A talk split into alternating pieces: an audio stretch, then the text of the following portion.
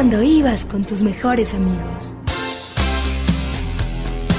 Cuando en la oscuridad diste el primer beso. Cuando tus sueños se hicieron realidad. Cuando se apaga la luz y te das cuenta que en el cine todo puede pasar. En el cine, el programa donde escuchamos lo que hay que ver. Conducen Santiago Gutiérrez y Samuel Castro.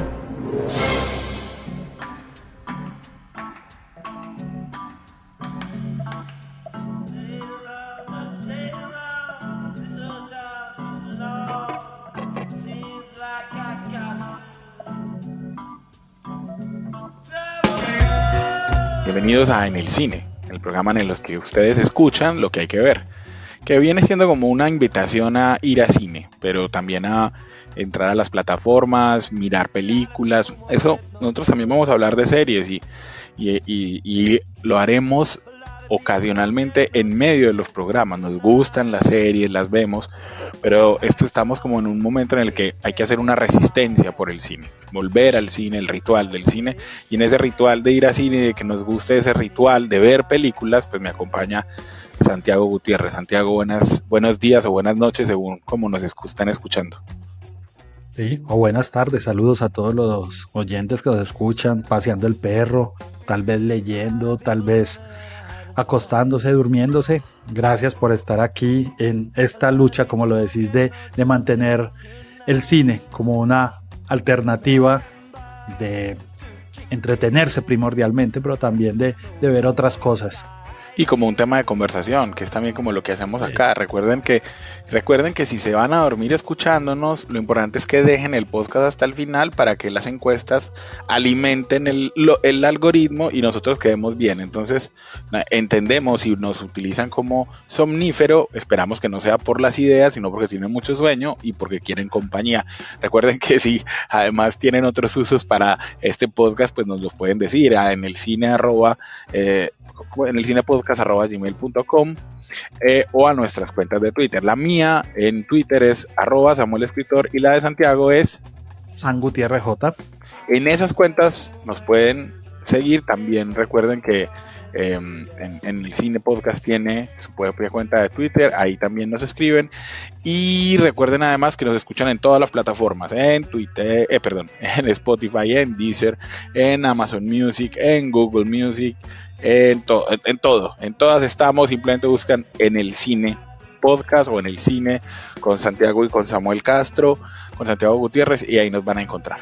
Eh, vamos a hablar de una película que todavía sigue en cartelera, que seguramente entrará a plataformas, que es de un director muy interesante y que cuenta una historia de iniciación y ya veremos a Santiago cómo le pareció y yo también les contaré qué tal me pareció. Un momento para que sepamos qué hay para ver, lo que se recomienda en el cine. The United States stands for an idea whose time is now. Ronald Reagan will win tonight. La película de la que estamos hablando se llama Armageddon Times o El tiempo del Armagedón, la titularon en español. Eh, Santiago es una película que se desarrolla eh, como en los 80s en, Nueva York, ¿cierto? En 1980 en Nueva York. 1980, sí.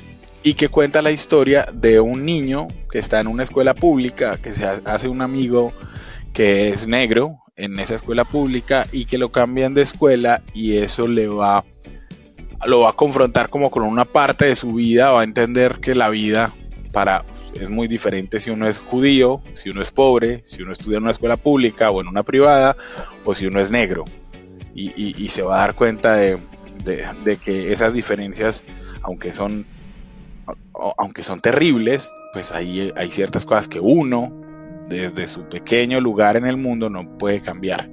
Y eso es como una sinopsis, Santiago, pero, pero, pero a vos cómo te pareció la película y, qué tal, qué le dirías a la gente de por qué deberían ir a verla o no verla y ver otra cosa. Sí, digamos lo primero que hay que decir, Samuel, es que esta historia es una autobiografía ficcionada eh, de, o un diario, digamos, del director, de James Gray. Digamos no literalmente, no, no sume los papeles, eh, el nombre literal, pero pues claramente James Gray es un niño en 1980 de una familia que viene de Ucrania, eh, en fin, creo que... Sí, no hay, y no hay mucha diferencia. No, negado. no hay mucha diferencia entre Gray y Graf, que es el, el, el, apellido que esta familia, como lo dicen en una escena, el abuelo, eh, ellos se llamaban de otra manera y decidieron cambiarse el apellido a Graf para que no fuera obvio que eran judíos y para que las cosas fueran más fáciles para sus descendientes. Sí, tal cual como hizo la familia de James Gray también. Entonces, eh, hay que decir que, digamos, es en esta tendencia que, digamos, actual parece que, que, están asumiendo algunos directores, pues hablemos de, se me ocurre ahora lo que acaba de hacer Spielberg, lo que hizo Cuarón con Roma, de hacer como una, un viaje a su pasado, o al menos a ciertas etapas del pasado. Ahí vos, ahí vos, que... vos, ahí tenés que añadir, tenés que meter, o sea, ya metiste Spielberg, ya hablaste de Cuarón, pero habría que meter en ese, en ese costal, por ejemplo, también Alejandro González Iñárritu con Bardo, que no, no cuenta su niñez, pero sí una parte de su vida muy, eh, muy autobiográfica. Tenemos ahí también a Paul Thomas Anderson con Licorice Pizza. Eh, entonces, como vos decís, es una tendencia que yo creo, tengo la teoría de que se da porque, porque se está acabando las oportunidades de hacer películas.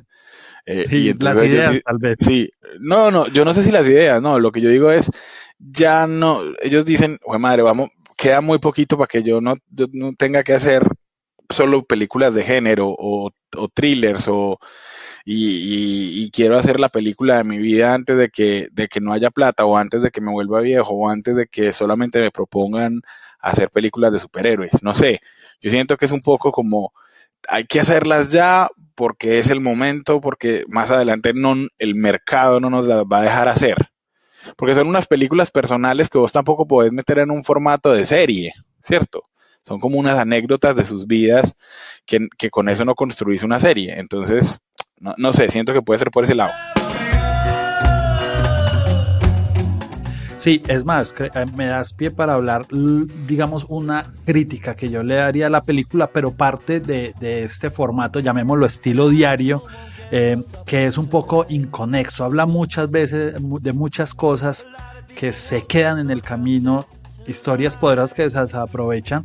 Incluso la sinopsis que yo he leído en, en, todas partes se dirige como vos bien la hiciste acá, en la relación de él con el niño negro, pero por muchos momentos en la película esa relación se pierde. O sea, no la seguimos. No es realmente, al final termina siendo lo importante, pero, pero no hay una continuidad porque se pierden un montón de elementos que también pudieron haber sido muy buenos, como la relación con su abuelo, por ejemplo, con un siempre maravilloso Anthony Hopkins que al final termina, parece ser desperdiciado. Mm, eh, o, o, el entorno político o la familia judía un montón de aristas que se abren eh, o las escuelas públicas en Nueva York versus el sistema privado. Muchas aristas que él quiere abordar y que distraen de la que tal vez sí es esta, esta confrontación racial, la historia principal en la sinopsis. Entonces creo que esa es una, digamos, una falencia de la película que llevó a que no tuviera ese potencial, porque, a ver, tiene un, un reparto de lujo, un director que sabe lo que hace, que ah, más adelante hablaremos un poco más de él, pero que sin duda alguna conoce el oficio, eh, pero que termina un poco desperdiciado como, en esta necesidad de abordar un montón de inquietudes. Creo que pudo haber sido mucho más puntual la película. Eh, pero bueno, al final son los recuerdos de él y a ver, los recuerdos no terminan por ser eh, tan divertidos siempre. Lo que sí le valoro aquí a James Gray es que el person no es complaciente con el personaje de sí mismo, con el niño, con Peter, el protagonista, que realmente mm, él pudo haberlo mostrado como, como de una mejor manera, pero es un niño que incluso uno podría decir que, que puede ser medio detestable, es, es frío, es poco empático por momentos con, con su familia, con su realidad. Eh, vive al final un drama y se acomoda dentro de la estructura que la, sociedad le propone. Mm, sí, se incomoda con este niño, pero al final no. Entonces, valoro esa autocrítica tal vez que él hace y valoro también en la película el entorno de, que hace del momento de la ciudad en pequeños detalles, como los ruidos de la ciudad, la música 80, de hecho pues eh, Armageddon Time viene de una canción de The Clash que escuchamos, que a su vez The Clash es un remake que hace de una canción de una artista jamaiquina que se llama Willie Williams, que es la versión de Willie Williams, si la quieren escuchar, está en Ghost Dog, la película de Jim Jarmusch, eh, en una escena que está Forrest Whitaker subido en, el, vehículo escuchándolo. Entonces viene de ahí y también el nombre pues proviene de una frase de Reagan porque estamos justo en el proceso de Reagan.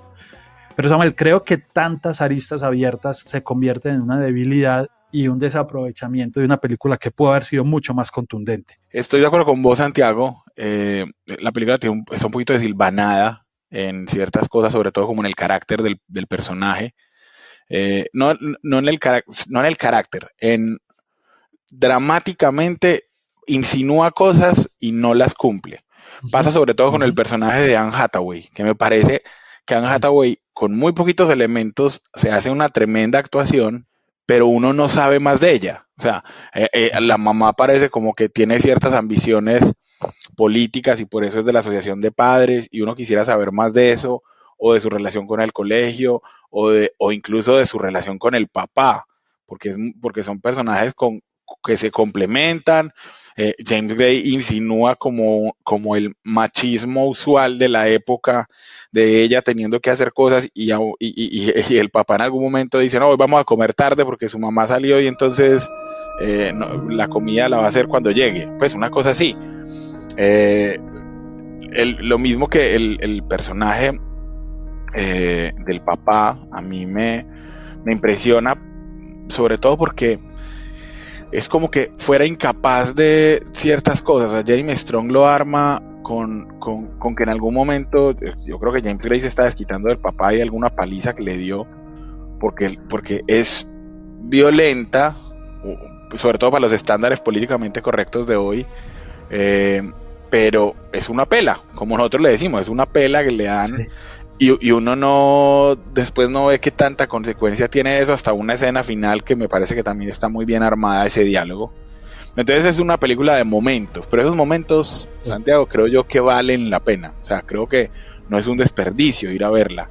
Y hay, y hay una fotografía de Arius Conji, del que ya hemos hablado, que me parece tremenda. Eh, sobre todo porque vos y yo aquí y afuera de micrófonos hemos hablado de los problemas que tengo con la fotografía nocturna eh, en las películas colombianas. Y este es un buen ejemplo de que uno puede hacer una película nocturna donde se vean las escenas y que uno sepa que es de noche y, aún así maravillosamente iluminada. O sea, eso fue de las cosas visuales que más me gustó de, de Armageddon Times, además de, de, cierto, de esa relación de, del niño con el abuelo, con Anthony Hopkins, pero tuve un problema con los niños y lo escribí también.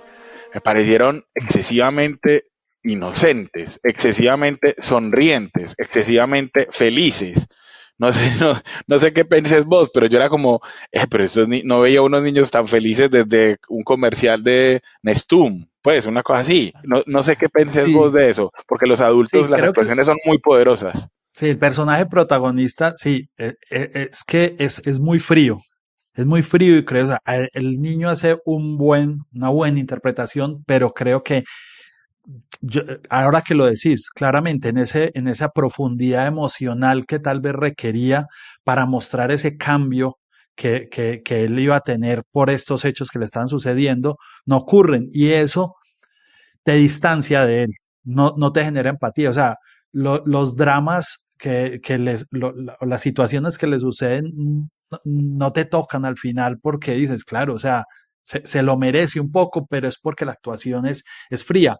Ahora, tal vez ese era algo que quería hacer James Gray porque él tal vez sea así, porque tal vez él sea una persona así y le quiso hacer también, pero eh, a, a, quien no, no está, digamos, conectado más allá de lo, que, de lo que ofrece la película, que es como debe ser, creo que pasa eso no, no te genera conexión el personaje protagónico y vos encontrás conexión más en el abuelo, lo que decís en la mamá, es cierto, no tiene muchos elementos, eh, y, pero también concuerdo en lo que, en lo que acabas de decir. Hay unas conversaciones muy potentes que, como lo dijiste también, tampoco tienen mucha consecuencia, pero el momento, digamos, es una, muy bello y, y, genera unas reflexiones muy interesantes que también alineado con lo que estás diciendo, es cierto, hay muchas acciones que en los 80 eran normales y que hoy, hoy no, el machismo, el racismo soterrado, el clasismo, eh, en fin, esto de, de, la relación del papá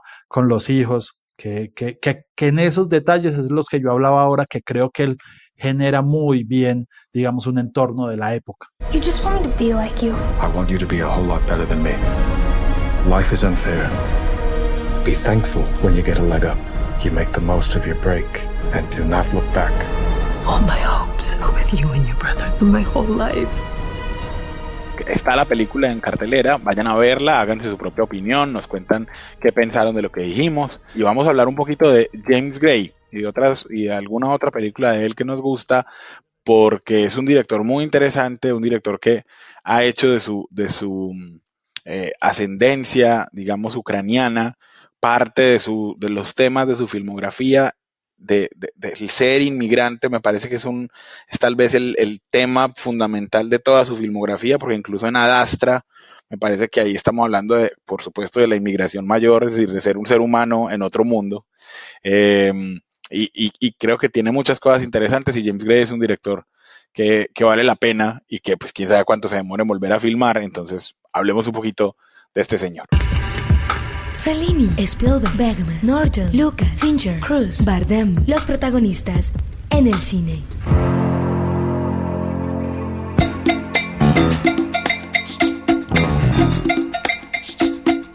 Santiago, si uno busca, el, mismo James Gray no le dice a uno muy claramente si su apellido, el apellido de su familia era Grajewski o Greiserstein. Pues, eh, pero por supuesto que era un apellido completamente judío. Eh, sus, sus, su familia, eh, o sea, había una gente que venía de Ucrania o de Rusia, recordemos que Ucrania era Rusia hasta que, hasta, hasta que nos dimos cuenta o, los ucranianos se, quisieron independizar o bueno, no me voy a meter ahora en, en los conflictos políticos y geopolíticos de esa parte del mundo, pero de ahí viene toda la familia de James Gray eh, que creció exactamente como pasa en Armageddon Times en Flushing, eh, que, eso es Queens, en, Nueva York, y que fue a la Universidad del Sur de California, de, a, la Escuela de Artes de Cine, y que se destacó en esa escuela. O sea, James Gray creció en un momento que hoy ya no sería así, es decir, hoy yo no sé dónde escogen a los directores de cine, supongo que haciendo videos de YouTube, pero en ese justo momento era los, las producciones o los productores sí pensaban que de las escuelas surgirían los siguientes trabajadores y James Gray se destacó por hacer una película que se llamaba eh, Vaqueros y Ángeles, Cowboys and Angels, Ahí consigue un agente, pues le llama la atención a un agente, le dice escriba un guion para que usted lo haga. Y estamos hablando de que la primera película de James Gray la protagonizó Tim Roth. Pues no, no, no es cualquier cosa. Ahí es una característica, Samuel. tiene la credibilidad de grandes actores desde el comienzo. O sea, sí. en las películas de James Gray hay grandes nombres, nombres pesados, incluso películas que que aparentan ser sencillas, simples, de un presupuesto modesto, pero grandes estrellas, pues eh, no sino de la que estamos, de Margaret Times, la que estamos hablando, tiene nombres muy pesados del cine. Joaquín Phoenix es, un eh, recurrente colaborador, entonces creo que esa es una de las características, mira, grandes nombres que se montan en historias a veces simples, pero que le tienen la credibilidad a este director. Sí, e, es cierto, la gente, la gente cree en él, incluso creyeron desde muy temprano, es decir, eh, Brad Pitt le ofreció guiones desde mucho antes de que finalmente filmaran juntos.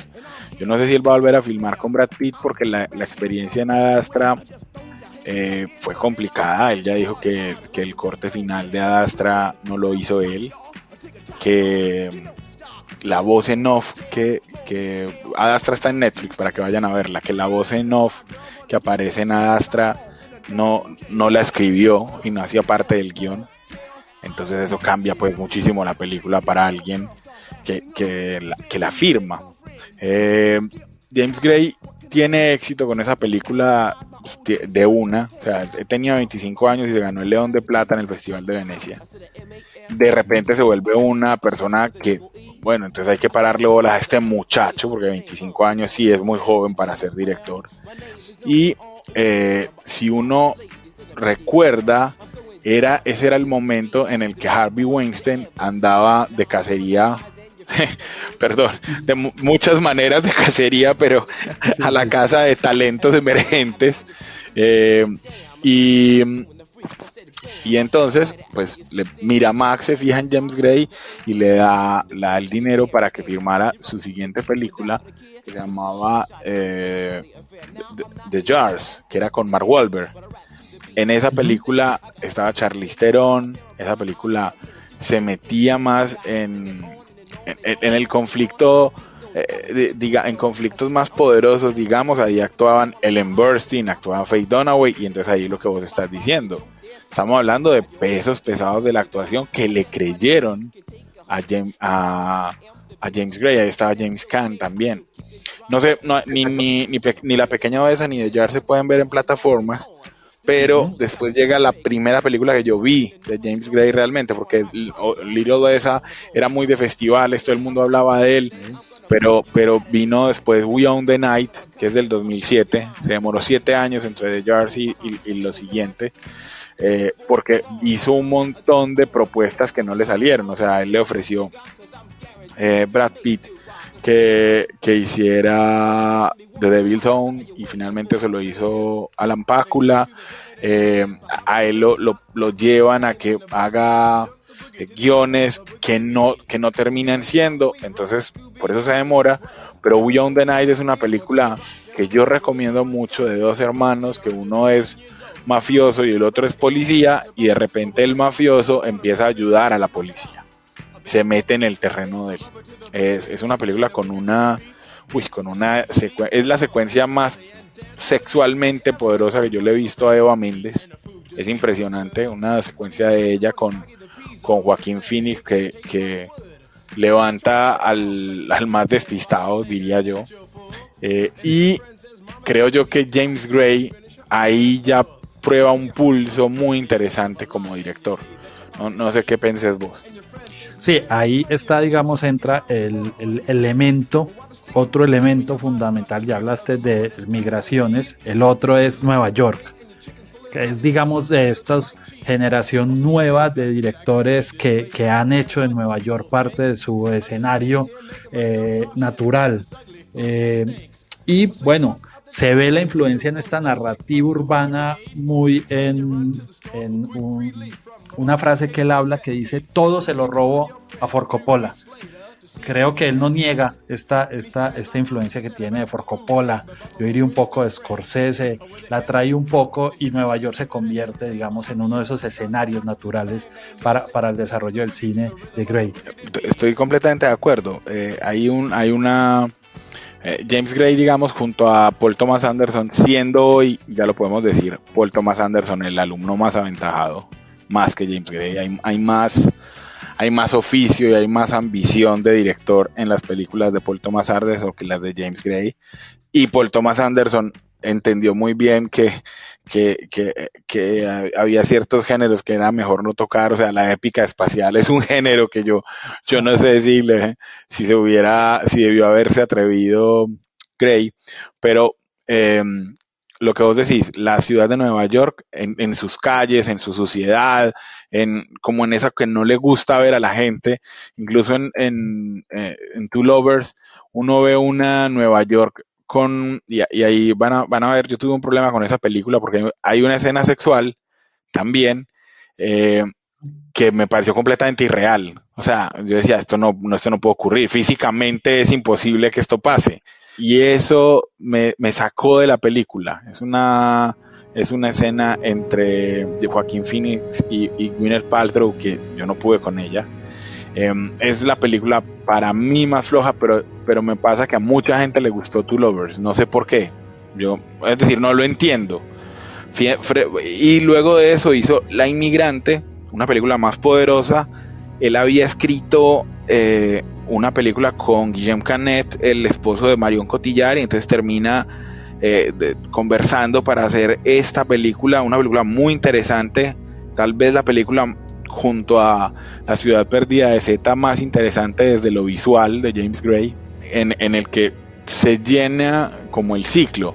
Es decir, si uno ve la filmografía, en La Inmigrante está justo la llegada de los inmigrantes, en, La Pequeña Odessa y, en The Jars está estas primeras generaciones o segundas generaciones, que es también eh, lo que muestra, eh, digamos, el proceso de inmigración eh, y ese aculturamiento de, la gente, de, los, de los descendientes eh, ucranianos y rusos en una sociedad que era un poco distinta a lo que ellos estaban acostumbrados. Luego una película como Armageddon Times, que es la tercera generación, es decir, ahí está todo ese proceso y como decía, él no sé, no sé si él se da cuenta, pero su filmografía habla de esa extrañeza en otro mundo, porque luego hace la que para mí es la mejor película de, de James Gray, que es La ciudad perdida de Z, una película que yo adoro, vayan a verla. Eh, está en Apple. Es una, una película que se filmó además en Colombia. La película se, se, filmó en, no sé si en el Putumayo, pero, pero una película, o sea, la parte de selva se filmó aquí. Una película protagonizada por Charlie Hunnam, Sienna Miller y Robert Pattinson sobre un explorador británico, Percival Fawcett, que estaba buscando una ciudad en el Amazonas y que no la va a encontrar. Y justamente es de eso, es ese viaje que a mí me parece fantástico, Santiago. To dream, to seek the unknown, to look for what is beautiful is its own reward. A man's reach should exceed his grasp. Or what's a heaven for? Sí, sí, es, es, es una película contundente. Y sí, aquí estaba leyendo justamente, pues, Wikipedia, que no está en le dice que se grabó en Santa Marta, en las cercanías de Santa Marta. Sí, es probable. la selva. Eh, sí, cuando dijiste que no había escuchado ese dato, la verdad, eh, sí. Aquí, digamos, eh, a ver, hay que decir que, que, que, que, la marca de estilo es la da con sus historias originales, pero también ha adaptado libros. Este, este es, de, es basado en un, en un libro eh, Samuel, ¿cierto? No es un guion original. No, sí, exactamente. Estoy viendo, de, David Grant, el libro del mismo nombre. Eh, entonces, bueno, también ahí está también el oficio del director de hacer una marca de estilo. Ahora que estás hablando de los inmigrantes, estaba pensando en la última escena de los inmigrantes y que eso marca mucho el estilo. No sé si te acordás que hace un, hace un encuadre donde se ve salir el otro, están los dos personajes protagónicos. Y esta es como una marca de estilo de este director porque eh, él, ha, él, es como un admirador de ese cine clásico en el que la última escena tenía que decir algo. O sea, la última escena era absolutamente concluyente de lo que quería decir la película. Incluso en, en Armageddon Times, que es, digamos, tan urbana, no pasa nada. La última escena narra mucho también de, bueno, en qué, en, qué quedó o en qué, o sea, deja la imaginación también de quien ve eh, la propuesta de, lo que pasa en la historia, pero se le insinúa de manera muy encuadrada. Creo que, esa es una característica que si se acercan al cine de James Gray, fíjense, que era muy del cine clásico, Samuel, la última escena narraba, digamos, concluía la historia de una manera también gráfica. Sí, sí, Gray, Gray es un tipo con unas influencias muy interesantes, vuelvo y te digo, a mí me parece que es un director muy interesante, eh, a, veces más criticado que de costumbre de los City of Z, por ejemplo, eh, la crítica le dio más duro de lo que debía porque Gray tiene el vicio de no ser capaz de hacer héroes perfectos. O sea, sus héroes son hombres complicados, sus héroes son hombres que no necesariamente te van a caer bien o con los que te vas a querer tomar un trago. Eh, y eso ni siquiera a sí mismo Samuel, como dije ahora, ni siquiera en esta película que es exacto. El, héroe. Sí. Eh, exacto. Y eso como que aleja a cierto sector del público, pero por ejemplo, a vos y a mí, Santiago, nos, pues, nos gusta más, ¿cierto? O sea, es, es, es justamente lo que lo hace interesante, que es lo que pasa en Astra, que es una película también de padres e hijos, Brad Pitt y, mm, Tommy Lee Jones, pero además sale un, me acuerdo que sale un simio ahí mutante, miedoso, que es una parte como de terror que uno no sabe de dónde sale, o sea, James Gray eh, no, no hace películas estándar. O sea, y eso está bien, se arriesga a hacer cosas, se, se arriesga a, a, seguir sus instintos y no hacer películas de manual. O sea, hace una película de aventuras, pero mm, el héroe no es perfecto. Hace una película familiar, pero él no se pinta como un héroe. Hace una película eh, espacial, pero la película espacial es, eh, no está llena de acción, sino que es completamente intimista, eh, aunque ya dijimos que la voz en off no es de él, pero era así contemplativa y no sé qué, y entonces ahí eh, eso no, eso se sale de lo que son las películas espaciales de Hollywood. es un tipo ah. valiente para hacer cosas. I do what I do because of my dad. He was a hero. He gave his life for the pursuit of knowledge. Sí, así es. Y es sin duda alguna lo que digamos, hablamos que, que se, se, se, discute mucho, pero yo pienso que si es un autor, porque lo que acabas de decir, pasa de cine negro a historia romántica, aventura, a, a, a familia, pero hay una, hay una marca de estilo de él. Entonces creo que ese es uh, un autor y creo que por eso a, cinco de sus películas han pasado por eh, la competencia en Cannes, que eso, digamos, habla de, del respeto que tiene la industria, aunque eh, hay que decir que, que, todavía comercialmente él no ha hecho el clic con las audiencias, tal vez por lo, lo que estás diciendo no le importa mucho. Algunos le critican que se toma muy en serio, que es muy trascendental, que tal vez si se alivianara un poco podría podría conectarse, hay que decir que, que, ha tenido pérdidas. Esta última, Armageddon Times, vamos a ver qué consecuencia le trae porque fue una película que los números eh, no cerraron para el estudio. Muchos dijeron que era por porque se, se había ido la promoción eh, post pandemia al, al, cine de superhéroes, pero, pero bueno, también tiene que ver que el, cine de autor está cada vez más difícil para encontrar espacio y yo sin duda diría que Gray es un autor.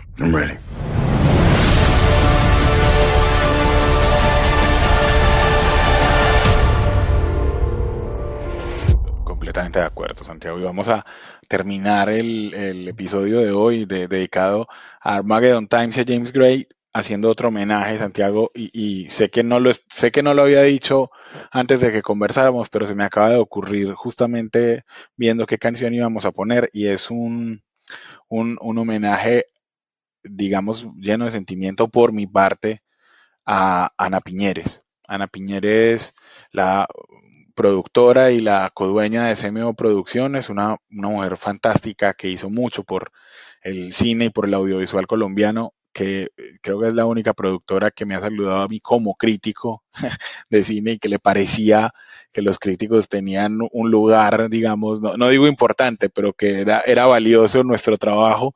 Ya solo eso la hacía distinta y ella se destacó eh, cuando era más joven eh, por ser la voz que ponía la música brasilera en la emisora de la Universidad Javeriana y por eso vamos a aprovechar que en la, en la banda sonora de Armageddon Times hay una canción escrita por Antonio Carlos Jobim que cantan eh, o que tocan Stan Getz y Luis Bonfa, que se llama Sodanzo Samba.